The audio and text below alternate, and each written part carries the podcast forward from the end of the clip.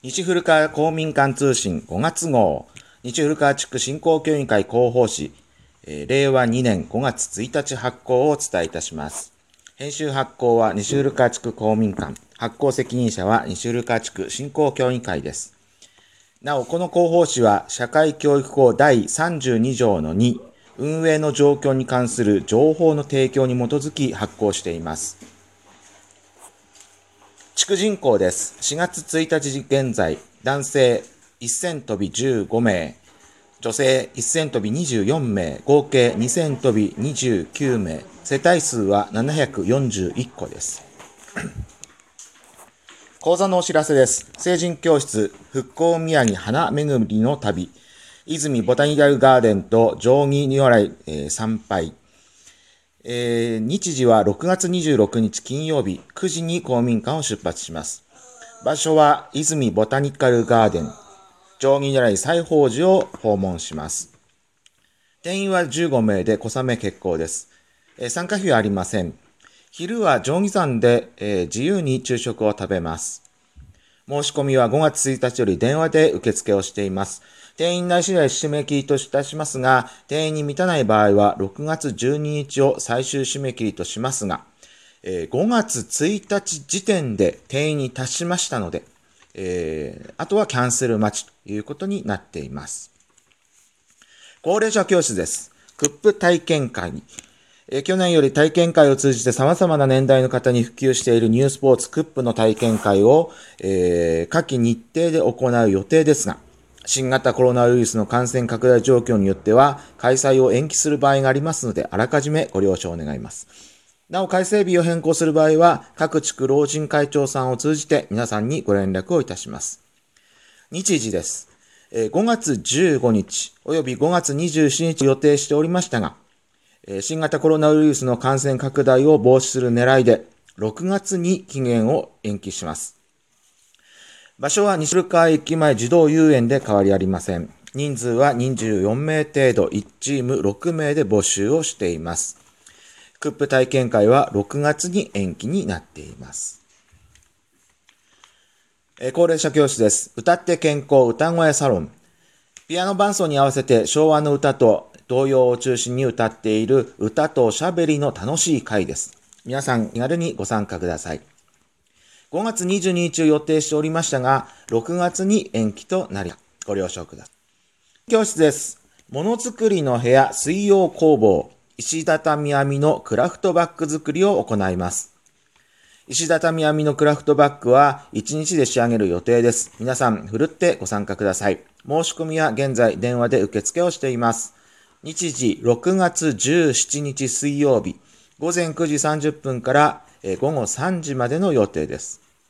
場所は西古川地区公民館。定員は10名程度です。参加費は1000円。こちらは当日集めます。持ち物です。よく切れるハサミと、えお昼ご飯をお持ちください。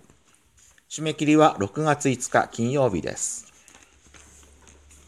西古川地区体育委員会からのお知らせです。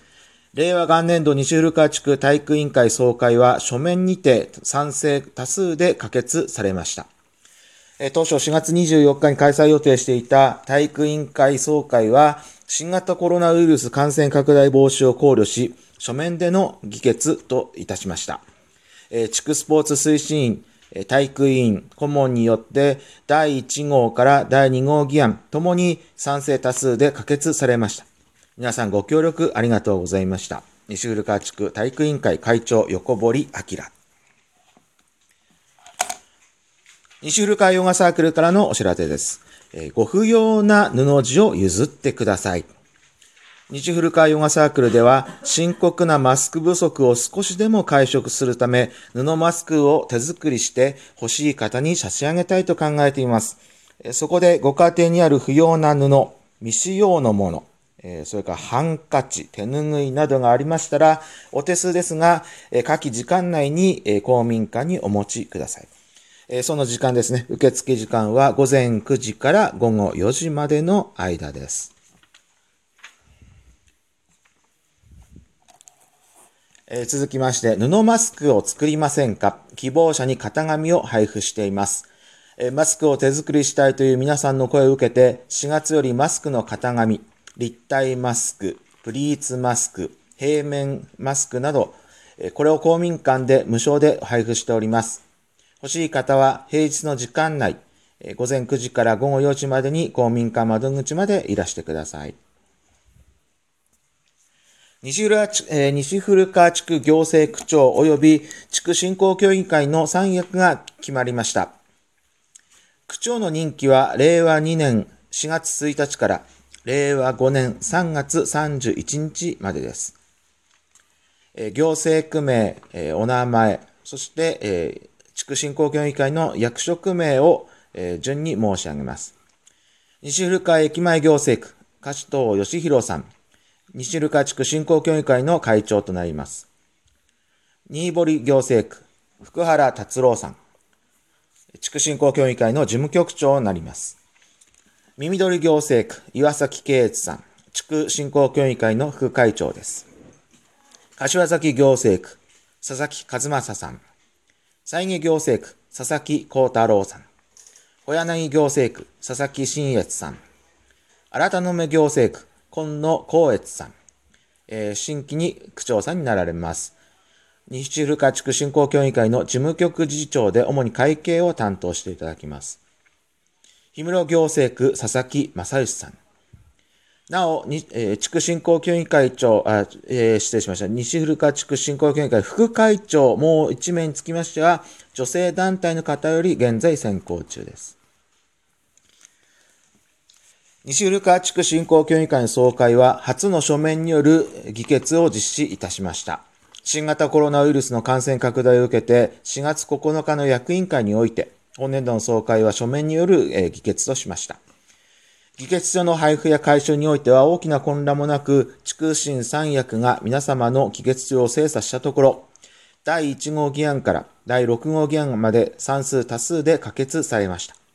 地区の皆様におかれましては、突然の議決方法の変更にもかかわらず、多大なご協力を賜り心より感謝申し上げます。ありがとうございました。